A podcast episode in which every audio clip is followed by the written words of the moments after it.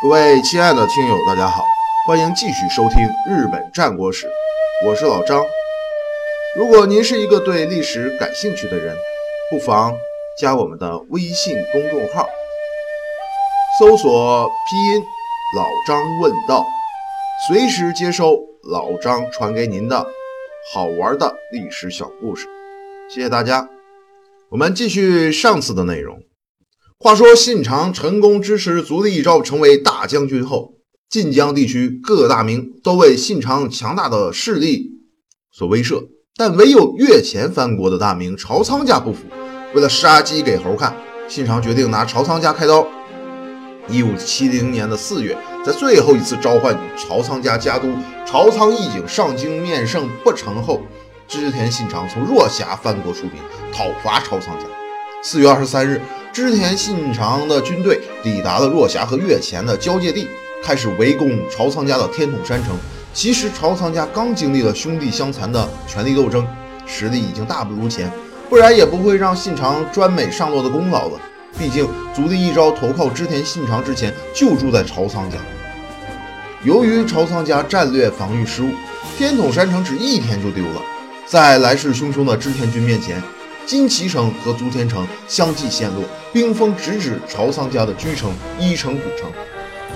不但如此，信长的老朋友德川家康也跑来助阵。朝仓军退守越前中部的一个峡谷里，形势危急。在节节胜利的大好形势下，四月二十七日，忽然有密使从前景长政的居城小谷山来，带给信长一件阿市亲自做的礼物。信长打开一看，大惊失色。原来阿市送来的是用布袋装好的一把豆子，布袋的两头都用线缝实了，这正是暗示信长前景长政已经背弃了和织田家的联盟，要和朝仓一起包信长这个大饺子了。原来朝仓家见大事不妙，赶紧派了使臣向前景家求援。前景和朝仓两家从祖父一代就开始是盟友，关系非同一般。在前景和织田结盟的时候，织田不攻打朝仓也是条件之一。朝仓家的使臣先是恳求前景长政，前景家的家臣们都觉得织田信长违反盟约在先，是一条喂不饱的豺狼。如果织田灭了朝仓，很可能就会回头对付前景，到时候就唇亡齿寒了。可是长政碍于与织田家的联姻关系。始终不肯答应叛离信长，朝仓家的使臣倒是有申包胥哭秦庭的决心，跑到了已经归隐的长政之父前景久政那儿，大哭大闹，终于打动了久政的心。前景长政见全家上下都要和信长作对，没办法，只好出兵攻击织田军。晴天一个霹雳，由于前景家的背叛，织田军的形势急转直下，北方的朝仓家还没被消灭。西边退往岐阜城的道路又被前景家封锁，织田军内无粮草，外无救兵，人心惶惶。信长没有办法，只得下令从琵琶湖西岸前景军防守较弱的山区退兵。只是由谁来殿后呢？面对士气正旺的前景和朝仓联军，疲惫的织田军怎么抵抗得住呢？这可是个死亡任务。就在大家面面相觑的时候。站出来一员大将，自告奋勇担当殿军，他叫木下秀吉，也就是后来赫赫有名的丰臣秀吉。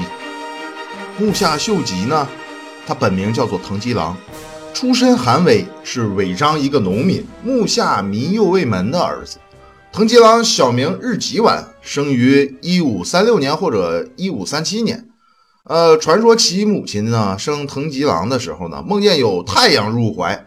啊，所以呢，生出了藤吉郎，啊，因为长得面貌丑陋，藤吉郎也有个外号叫做猿，也就是猴子。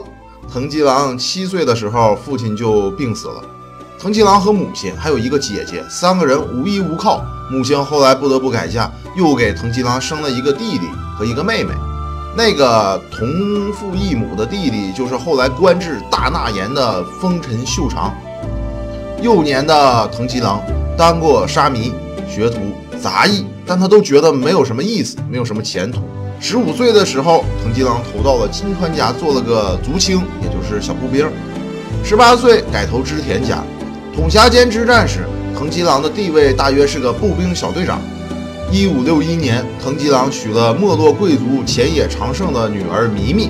这位弥弥小姐很有意思，不顾家人的反对，坚持的嫁给了门不当户不对、又穷又丑的这个藤吉郎。如果这不是真感情的话，那么他应该是战国最有眼光的投资家了。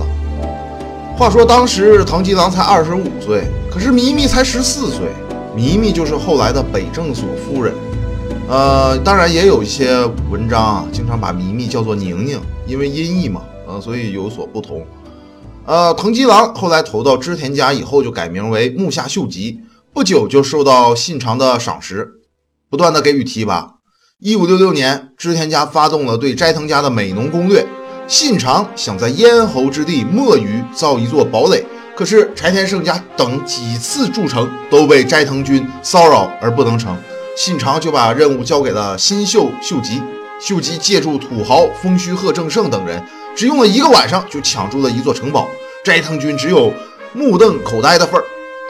秀吉就此成名。不久，秀吉以三顾之礼聘到了天下第一智者竹中重治做他的军师，并用竹中之计策反了美浓三人众、道业一铁、世家普权、安藤守旧，给予了斋藤家最狠、最终也是最后的打击。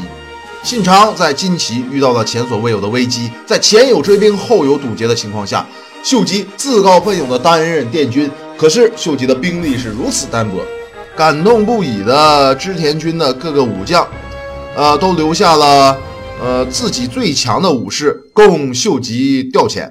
德川家康更是留下了三十门铁炮，也就是火枪，日本人将火枪叫做铁炮。啊，秀吉呢命令全军一千余人。进驻金崎城，抵挡前景朝仓联军，全军上下前额都贴着黄标志，竖起了一面南无阿弥陀佛的大旗，以示必死之决心。一五七零年的四月二十八日，织田军大队从金崎撤出，当夜朝仓军主力三万人抵达金崎附近落寨。秀吉命令点起篝火，把金崎城照得灯火通明，自己却偷偷的把部队埋伏到朝仓军攻城必经的小树林里。朝仓军先锋见金崎城灯火通明，以为织田军还在专心守城呢。为了抢攻，先锋决定连夜攻城。可是当他们进入树林的时候，受到了羽柴秀吉伏兵铁炮排射，阵脚大乱。接着秀吉的长枪兵杀出，朝仓军先锋赶紧退出树林，重整队伍。秀吉见出战得胜，立刻下令全军绕过金崎城，沿着织田军主力撤退的路线追了上去。原来秀吉根本没有想过死守金崎城，而只是为了迷惑朝仓军而故布疑阵罢了。直到第二天天亮。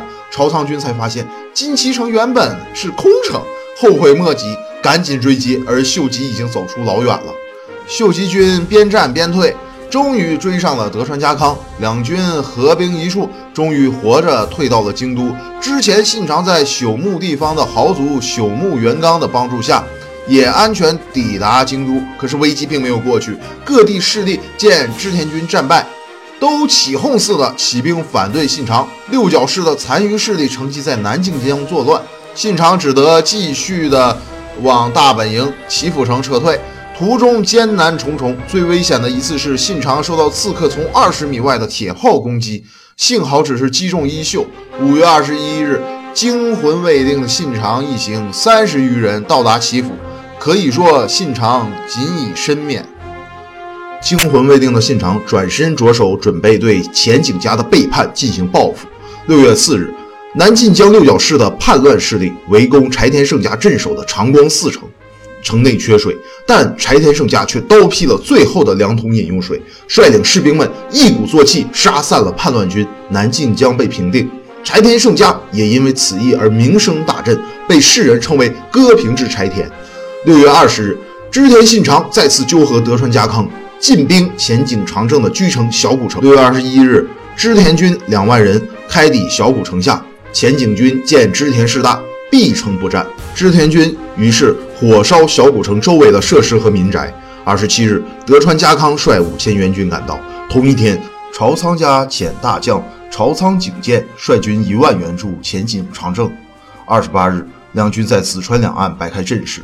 前景长政一万人马，隔河面对织田信长两万多人马。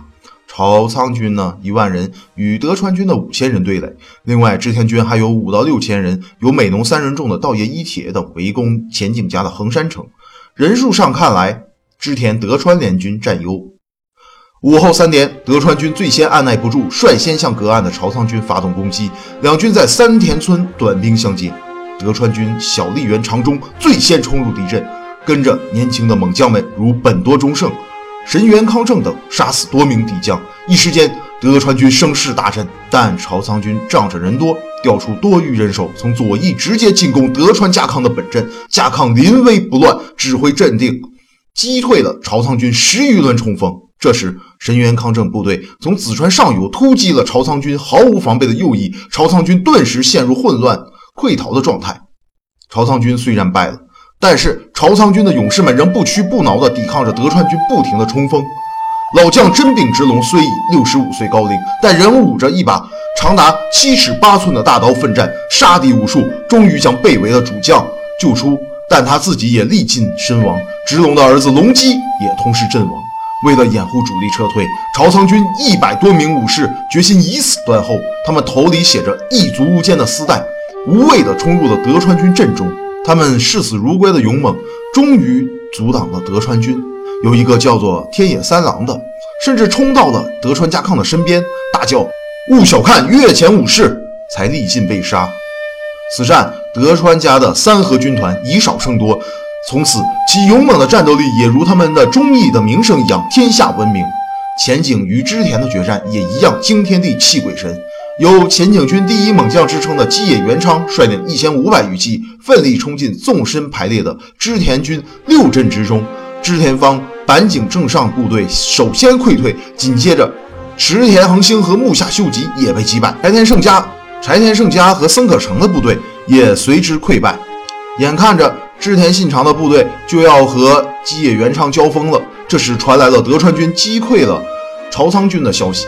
美浓三人众、道爷伊铁等。放弃了围攻横山城，分别从左右两翼突击前景军。织田军溃败的几路又重新聚拢，回攻基野元昌。前景军功亏一篑，开始撤退。前景的部将远藤直经满脸鲜血，披头散发地冲入了织田信长的本阵，身被三十余创，战死，被后人尊为前景家第一忠臣和勇士。另一部将安养寺三郎负责殿后，他一人力杀织田军二十八人。所部一百三十八人全部战死，无一偷生。淄川一战，织田德川联军战死八百余人，而前景朝仓联军战死了一千七百余人。前景家的横山城陷落，淄川之战以织田德川的胜利而告一段落。但是织田家的危机并没有过去，前景朝仓也没有受到致命的打击。